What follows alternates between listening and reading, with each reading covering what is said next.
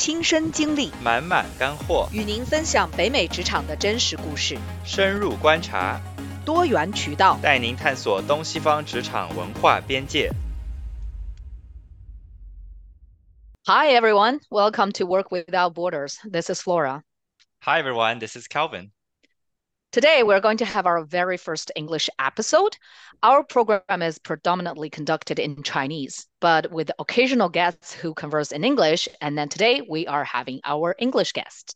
That's right. We are very honored to have Michael here uh, here with us today. Hi, Michael. Welcome, Michael. Hi, Calvin, Flora. Happy to be here. Hi. So, Michael currently works as a director of commercial development at YVR Airport and he oversees the land development and property management business. However, Michael started as something completely different as an accountant at KPMG. He was also a gold medalist in Canada for the Chartered Accountant final exam. Whoa. He got first place. Yeah, first place in Western Canada. Wow. Yeah, so big deal. Um, Long time so, ago. So, Michael, why don't you give us a short introduction by yourself today? Sure. Thanks, Calvin and Flora. Um, so, I've uh, been born and raised in the Vancouver area. Um, grew up in Richmond, actually, and um, I attended high school here. And following high school, I went to the University of British Columbia and I majored in uh, business there. I got a commerce degree majoring in accounting. Uh, mm. following my Bachelor of Commerce degree, I joined KPMG as a staff accountant in their audit practice, mm. and I worked there for approximately five years. Um, after that, um, I decided to move on from KPMG and I took a job at the Airport Authority in a finance role. And uh, I've been at the airport for almost 15 years, actually. And um, from finance roles, I've moved uh, across to strategy and innovation pieces of work. And uh, I've spent the last five years of my career running the real estate portfolio, which Calvin mentioned, focusing on property management, land development, and cargo. Wow. Well, so, that's very impressive. Mm-hmm, yeah. So, Michael, like, it seems like you are doing something completely different than what you have studied in university. So, why did you choose accounting as your major in the first place at UBC?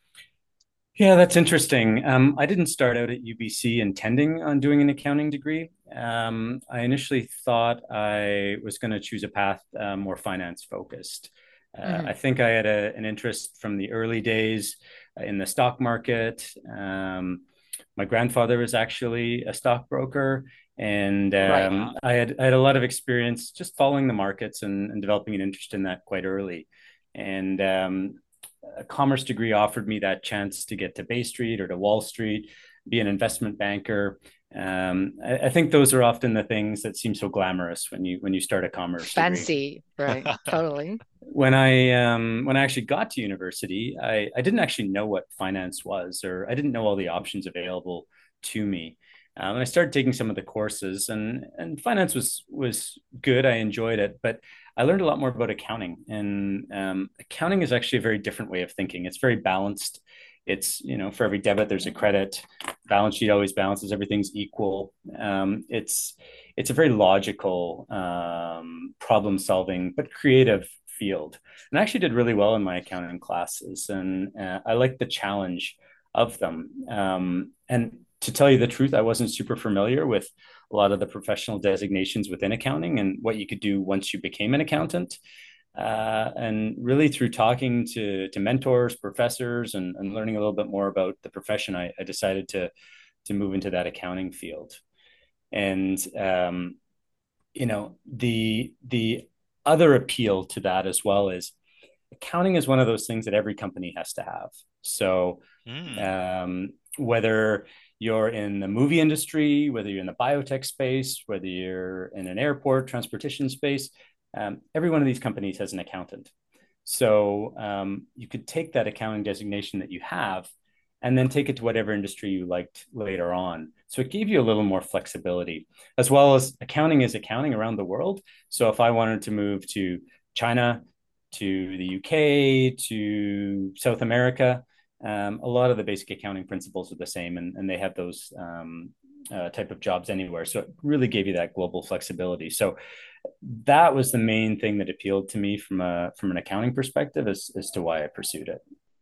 That's a very good point. So, from career perspective, accounting is very applicable globally and it's industry agnostic. And I, I think the main part is it's a great field for someone who doesn't know exactly what they want to do in their career. your career is actually quite long. Your career is, you know, for the most part, you know, if you graduate university in your early 20s and you retire True. in your 60s, that's a long time. True. And having that fundamental base of accounting knowledge, understanding business and numbers, whether you're in a non uh, accounting role, those skills will always serve you well. If you're a leader, if, if you're um, having to make decisions on business cases. If, if you're a CEO, having a basis uh, of accounting as your fundamental skill set will never serve you wrong. Mm. Do you need to be super good at math to excel in accounting? Thankfully, no, because I'm not super good in math. Um, oh, you're modest. As, as, as, we talk about, um, you know, accounting is, is a language and a way of thinking calculus is very similar to that. It's it's a different language and way of thinking, and my brain did not work that way. I really struggled trying to understand the concepts and the applicability to a lot of the calculus theories. So where where calculus and advanced mathematics to me were very difficult, accounting to me was much easier. Um, and then there's brilliant people who find calculus really easy that actually find accounting uh, a bit more challenging. So it's it's True.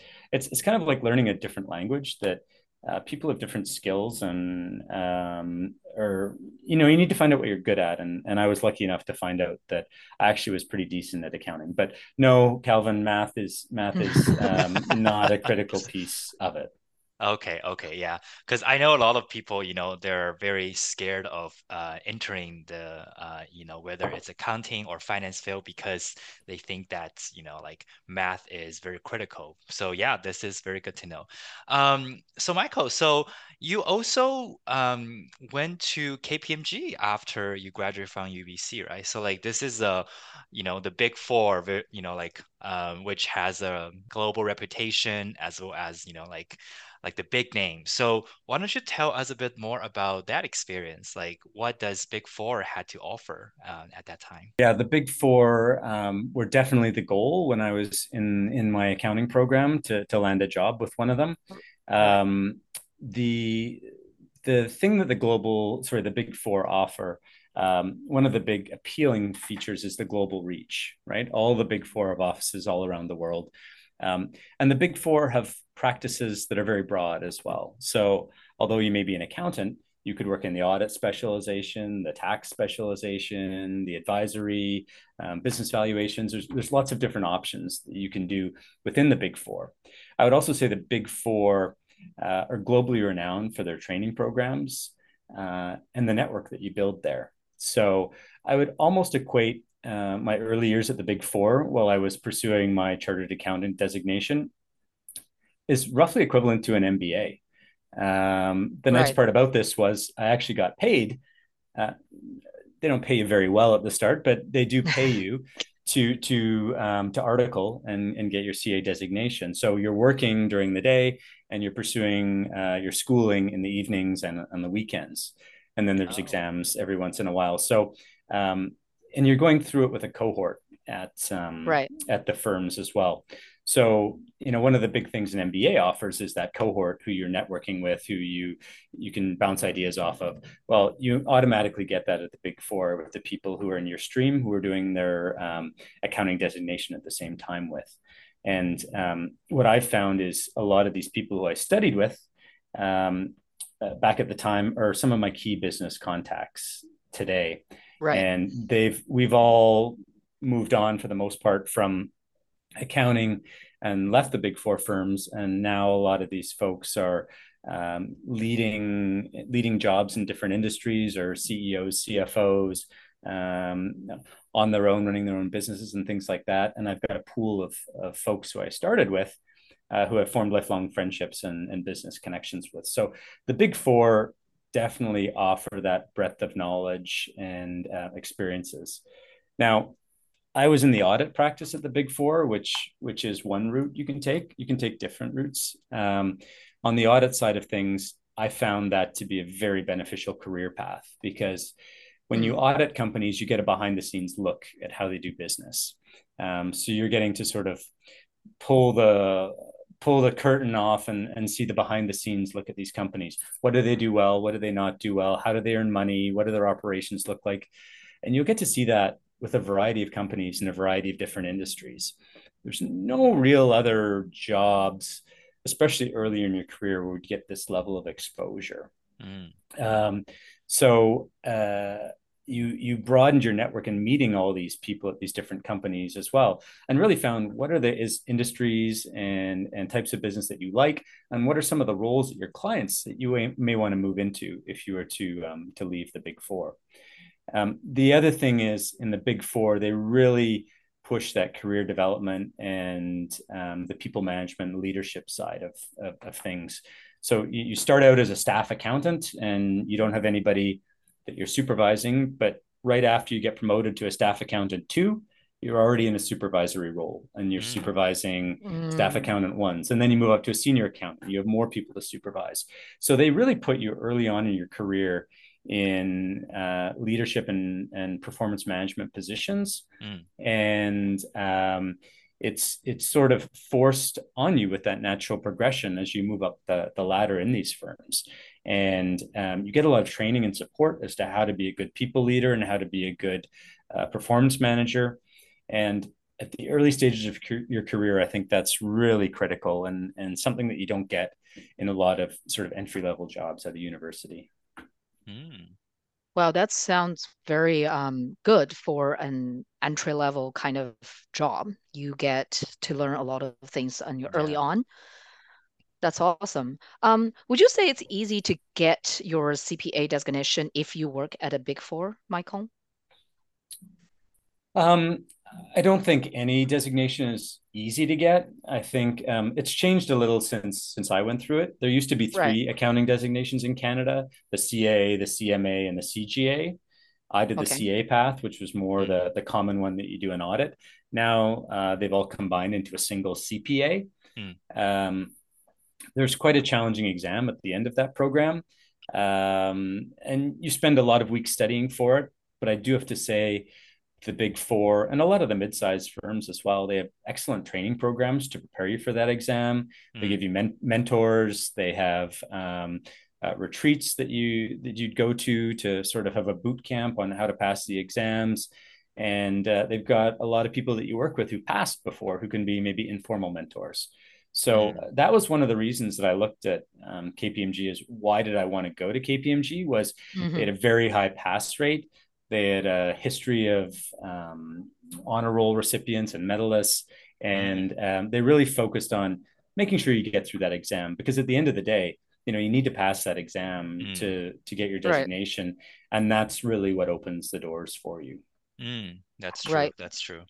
And That's on the global point. piece, from uh, being able to travel internationally and get work visas and things like that, you can't get those until you've passed uh, your professional accounting degree. Uh, ah. if you just have a bachelor of commerce and accounting, often you don't qualify for certain skilled visas. So mm. um, huh. once I got my CA designation, I actually moved to Atlanta in the United States oh. for for a year secondment.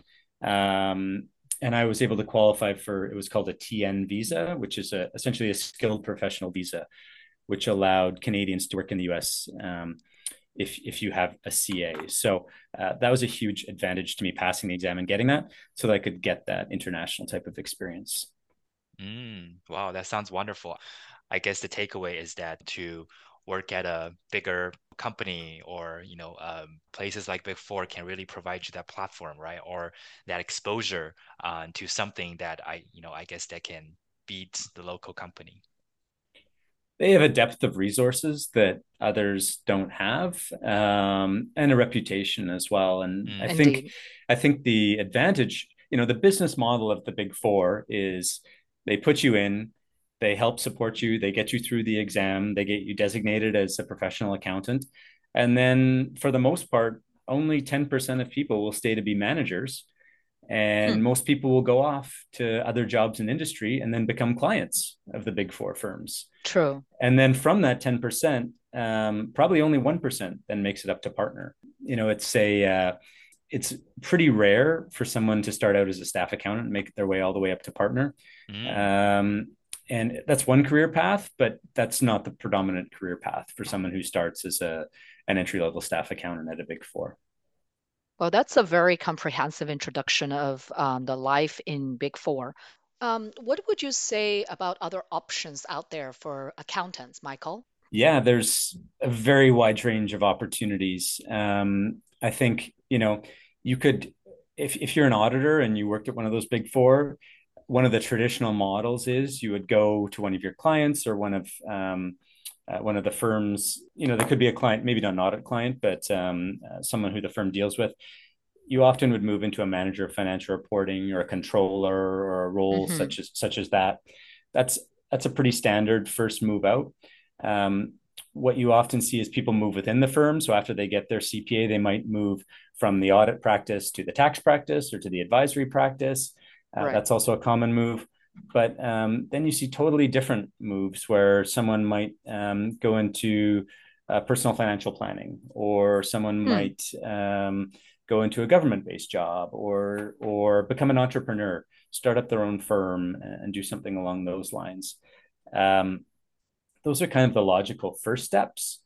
Um, but what I often tell people is, if you have a real interest in an industry, so let's say you're passionate about um, uh, the sports industry or something along those lines that you always wanted to work for a sports team often the accounting will be the foot in the door that you can maybe get that job as a manager financial reporting for a for a football team or for a basketball team. And then once you've proven yourself in that role and you understand the business that's when you can grow into other roles um, where maybe you'll move into an operations type role or maybe you'll move into a strategy role or mm. um, into a business development role. And that's right. that very much mirrors my career trajectory at the airport um, where i did have this passion for aviation and traveling and a manager financial reporting role came up at the airport authority. And i said this sounds like a perfect fit. I'm interested in that. So I made the migration from the Big Four to the airport. I would have to say you're a perfect guest speaker because you're just like cueing yourself. Our our next question is literally like, why did you leave KPMG? yeah. Yeah. Because we no, thought it's... you were like bored of it, you know, or that you just yeah. couldn't take it anymore. no, definitely not. It's not a boring job, but there's one aspect of the audit um, field that uh, is not as appealing. The audit is often often um, looking at things that have already happened, right? So you're you're helping advise how do I account for this transaction that happened? How do I account for this um, merger and acquisition or or this sale? You're not on the leading edge. You're not help driving businesses uh, at the earlier stages of decision making. So you know, mm. I've been at mm-hmm. KPMG for for about five years, and um, you know, the path to partner was still quite long, and I was I was considering whether that was an option, and and I still thought that was a good career path. But um, one of the nice things about the accounting field is there's a lot of recruiters out there. So once you have your mm-hmm. professional designation, you know, through tools like LinkedIn or just expanding your network, you'll often get outreach for different jobs that are available. Oh. And this happens quite often, actually and you'll take a look at the profile. And for the most part some of the jobs are interesting some of them are not. But but this one came across my desk and it was for a job at the airport. And it was it it really piqued my interest. And and um, the role sounded right up my alley of what my experience was like. And um, you know it did definitely tick that box of uh, in an industry that i'm passionate about uh, mm. uh, for an organization that also has um, a lot of respect in the in the region as the airport I, here does. I see, I see. So I actually, you know, before you dive too deep in your current role at the airport, um, you know, I want to ask a juicy question: Is that did Big Four pay well? Generally, Big Four does not pay as well as industry jobs. If you make it up to partner, it can be very lucrative, and there's certain there's certain roles within the Big Four that uh, do pay very well but uh, at the more junior levels, uh, the big four are not known for for paying that well. Um, I think what the big four offer are more on the experience side, the contacts and the network and the leadership right. growth. So although you might not get compensated that well financially, uh, the skills and the foundation you're building at the big four mm. is incredibly valuable and so you're you're you're sort of mm-hmm. paid in knowledge and experience rather than paid in actual right. dollars so you know when i did leave the airport authority that was a it was a significant pay raise to, to do wow. so that's, that's, uh, no, no wonder so many people wanted to do accounting and get a designation. It it sounds like super flexible and applicable for a lot of things, eh? Yeah, and the world has changed, you know, with COVID and the big four. Um, you know, the whole auditing profession is different now. There's some really interesting, cool new things happening in the auditing profession with the use of AI and, mm. um, you know, a lot of new tools uh, that exist to automate some of the more boring functions where, you know, we used to have to do a lot of ticking and vouching invoices and, and stuff that didn't require a ton of brain power now they're really focusing on automating a lot of those tasks and right. letting the the folks who actually work on the ground and audit more uh, focus more on analysis and using their brain power and, and, and, things such as that. So i think auditing's a profession in flux right now. There's a lot of change.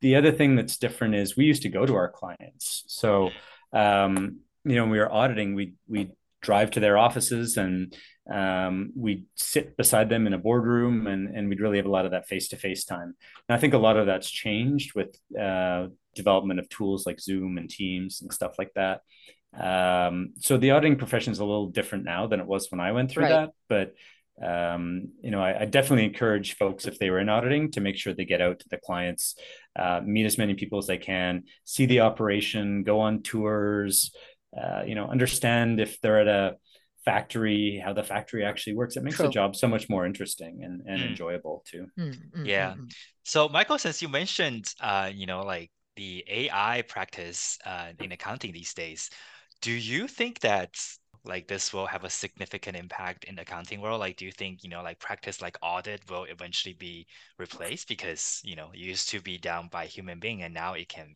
done easily by a uh, using a click of a finger and then you can find those discrepancy and things like that so what do you think I think it will change dramatically. I don't think humans will ever be replaced at the higher level. Um, I think as AI tools to audit get more sophisticated, the right. opportunities for fraud and um, other devious things will also get more sophisticated.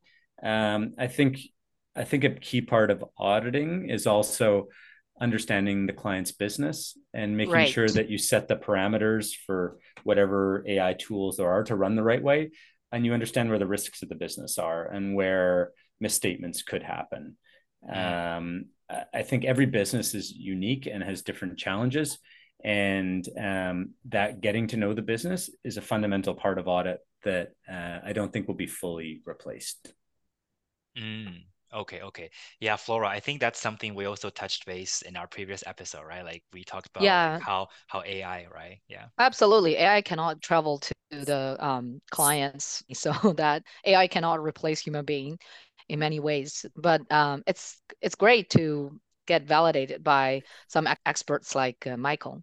Mm-hmm. And a perfect example of that is, you know, if we ever had a client that was uh, operating a mine or, um, you know, had uh, timber resources or things like that, we would always make sure we flew to where the mine was. We saw it, we exactly. looked at it to make sure it was actually in operation.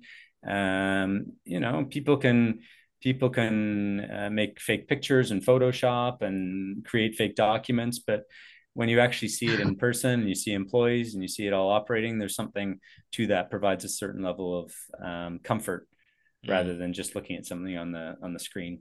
Mm. Okay. Okay. Yeah. Uh, yeah. So I think that was lots of great insights so i'm just you know like very curious about your transition right? Like from um, kpmg to your current job at yvr so you know i think you mentioned that your passion in aviation but um, what motivates you to do the transaction? And then and then what is your um, day look like right now uh, working at the airport Yeah, so motivating me to move over from the big four in the first place, I, I think it was just um, I wanted to be involved in in um, actually driving a business forward and involved in yep. setting strategic plans and um, having some input as to how we could you know, support one of BC's most important pieces of infrastructure and companies uh, and help it grow and, and succeed. Um, so there was, uh, you know, I wanted to get my foot in the door with this finance role. And the first role I actually did there was uh, documenting all their internal control process, processes and looking for gaps. And um, although that might sound like a boring job, it was actually probably the best way possible to start a new business because I got to learn whether it was the revenue cycle or how invoices are paid or how we uh. develop capital projects or you know how we set up IT systems. I was meeting everyone in the company, talking to them about that, hmm. understanding where risks areas were, understanding where there was um, challenges and where we needed to make improvements. So it was a great way for me to meet people in the organization and really uh, establish a name for myself. Then, as as my sort of career progressed there, certain opportunities came up, and by being proactive, by being known, by showing people I had an interest and a, a skill set in the industry, um, my bosses would look out for opportunities for me to say, you know, would you be interested in um, exploring this role within strategy or helping us set up a whole innovation playbook as to how we can how we can be better? Um, and those to me were very appealing. As you know, you're getting away from the traditional financial statements, debits and credits, mm. um, typical accounting stuff into more mm. business leading um, business mm. leading roles. Mm. And, you know, working with the senior vice president on setting the 2018 to 2020 corporate strategy and working with our board of directors and traveling all around the world uh, to do best practices reviews in places like Munich and Auckland and uh, Amsterdam uh, really gave me that global perspective of uh, you know how our ports are run. But at the same time, having that financial understanding and that knowledge at my fingertips um, when we were suggesting pass forward and ways that we could become that better airport to have that financial lens on things from a practicality standpoint was really important as well. To know that you can't just spend infinite amounts of money or you have to prioritize certain uh, projects things like that. That financial discipline was was really important for me in some of those roles. And then this opportunity came up on the real estate side, which um, was different than corporate strategy, and I actually timed that very well from a uh, from a COVID point of view, where uh, our real estate business is quite strong during COVID. But wow. um, that was actually one that was um, you know even more beneficial to have an accounting background and to mm-hmm. understand financial models and business cases and and accounting implications of certain uh, mm-hmm. deals I was negotiating. So yeah, I've been in this real estate uh, world here for about five years, and it's been um, definitely exciting and um, had lots of challenges too. So, what would you say was the key skill sets that you gained by working as accountant, besides you know like the um, financial aspect of it? Yeah, I think um, I would go back to a couple of skills I really learned at KPMG in my auditing days was one I would say is relationship building and mm-hmm. and team management. And especially on the real estate side real estate is very much about relationships and negotiating. Absolutely. And and when you are negotiating um, to really understand the perspective that your counterpart has and what motivates him or her in the negotiations that they're having and what targets do they have and to put yourself into their shoes and understanding what key metrics they might be trying to pursue in their lease deal. And then reconciling that with the targets that we have internally for what are appropriate hurdle rates what is what is the what is a certain return we're trying to get and then finding creative uh, ways of, of finding win-win solutions between both parties um, I think those type of skills are really important. And on the auditing side of things, when you need to get information out of clients, it's very similar in that way. You know, how do I ask the right questions to get to what I'm really looking for? How do I communicate effectively with them? How do I build relationships with them? Um, mm-hmm. So it might actually sound funny that a lot of the skills I learned in the accounting world were not necessarily numbers based skills that are serving mm-hmm. me on the real estate side, but a lot of the more soft skills as a business person and uh, as a business leader. Mm. Okay. So I guess it's good to have that kind of mindset, right? Like knowing maybe have that bigger vision of what you want to do afterwards you know when you were working uh, as accountant right so i guess that can help you uh, or um, it is a very essential way to help you leverage those skill sets and then to get to where you are today yeah i think the one thing a lot of people don't realize is they use the word accountant and they use it sort of freely but they don't differentiate between bookkeepers and accountants. The bookkeeper is the person sitting in front of the computer entering invoices oh, doing their debits do, doing the de- doing the debits and credits doing the more manual type accounting mm-hmm. tasks. An accountant to me is more a business leader who's um, a member of the management team or executive who's making decisions on allocating financial resources who's uh, mm-hmm. deciding whether to approve deals or not who's implementing change management processes you know um, a lot of the skills you learn as you train to be a professional accountant are a business leader rather than a um, uh, a spreadsheet person you, yeah. you, need to understand the numbers in the spreadsheets but like of course i don't do i don't build very many spreadsheets now i often have to look at them and understand them and understand the conclusions and where the risks are in them but i don't really do them anymore yeah, I'm hearing a lot of entrepreneurial mindset as well as business savvy. So I think for a lot of people who are in accounting right now or studying it or starting it, maybe this is a great advice you want to pick up right here mm-hmm. about how you really want to take your career like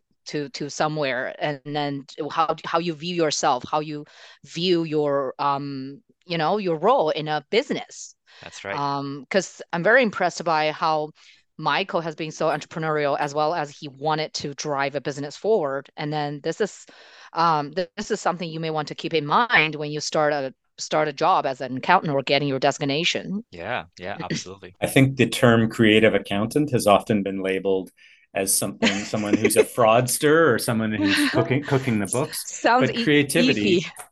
But creativity is one of the most important skills. And whether you're a tax lawyer and you're trying it. to find ways to better structure the deal, mm. or whether you're a, in real estate like me and you're trying to negotiate and find win win solutions, or whether you're trying to work on a corporate strategy, um, having that creative mind and thinking and being curious, these are all that's a skill that will serve you very well. And being able to combine that creative with the technical.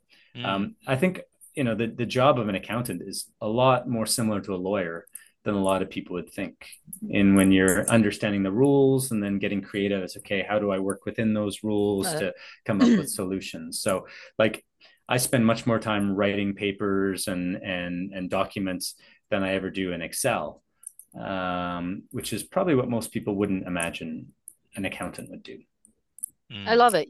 Yeah, it definitely breaks some uh, stereotype about accounting job or um, a daily life, like like for accountant.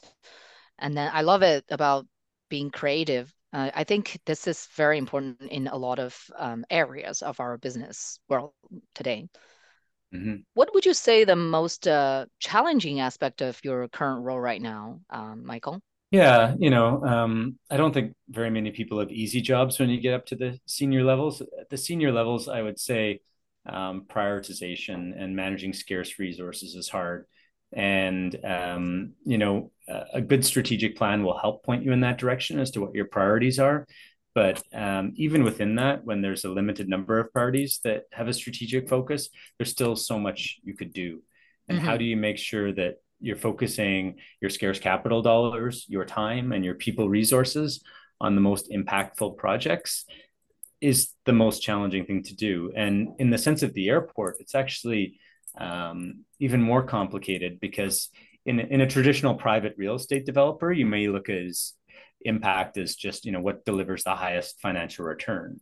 But in the case of the airport, because we're this big integrated business where we have to think about community benefits and air service and financial returns and um, and all these different considerations it's often not black or white as to what is the most important consideration in some of these deals Um, so uh, that's that to me is uh, is probably the biggest challenge that uh, I face. Absolutely.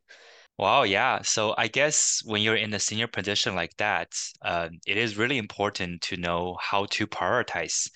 Um, so yeah, Michael. So um, equipped with all these um, skill sets that you have, uh, where do you see yourself uh, next in your current position? Yeah, I, I think there's lots of different opportunities. You know, you don't know exactly where the world will take you. I think COVID has all taught us well that um, mm-hmm. even the even the best laid plans may not come to fruition. I think what I really want to focus on is, um, you know, the airport. One of the biggest things we're we're locked in on is our land development opportunities, and we have uh, among the only large set of acres of greenfield industrial land now, and um, you know we're our team's goal is to deliver a lot of bigger projects to to provide revenue to the airport authority to mm-hmm. um, help sustain our aviation business. Um, so market conditions are relatively challenging right now with higher interest rates and inflation and and you know labor shortages and things such as that. So I'm really focused on how do we close a couple of these big deals in the next um, 12 months or so, and um, and then from that, I think there's lots of opportunities to look at how do we create a platform for for future growth here. So um, how can we take that and apply that to the airport authority as a whole, and um, to find ways to make more money, but also to to serve the community better, uh, whether that's in providing uh, additional services and amenities here, or um, providing additional air service, or a really strong financial um, airport. So um, I think there's a lot of exciting things going on in the next five years here, and um, and you'll see a lot more change. And hopefully, we don't need to deal with COVID, and that's in the rearview mirror. oh, that sounds really exciting. Not not the COVID part, but the rest. Yeah, exactly. Awesome. Thank you again, Michael. Thank you for taking your time to share your experience with us and our audience. Yeah. It's my pleasure. Thank you so much for having me. Yeah, thank you. Thank you, Michael. Uh, so I think that's it for today. Um, please find us on Apple Podcast and Spotify Podcast by searching Work Without Borders. Uh, and thank you again for listening. We will see you next Wednesday. See you next Wednesday. Okay, bye-bye. bye bye.